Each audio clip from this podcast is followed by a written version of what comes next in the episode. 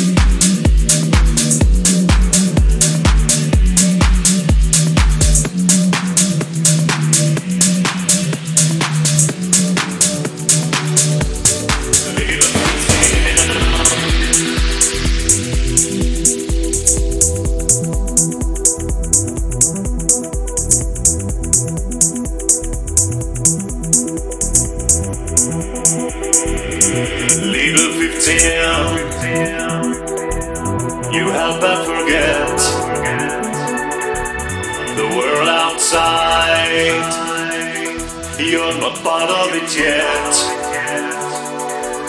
And if you could drive, you could drive that away to a happier place, to a happier day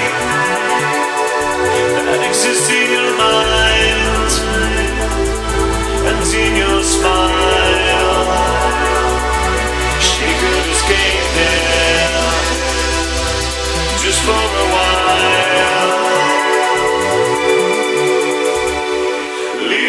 see.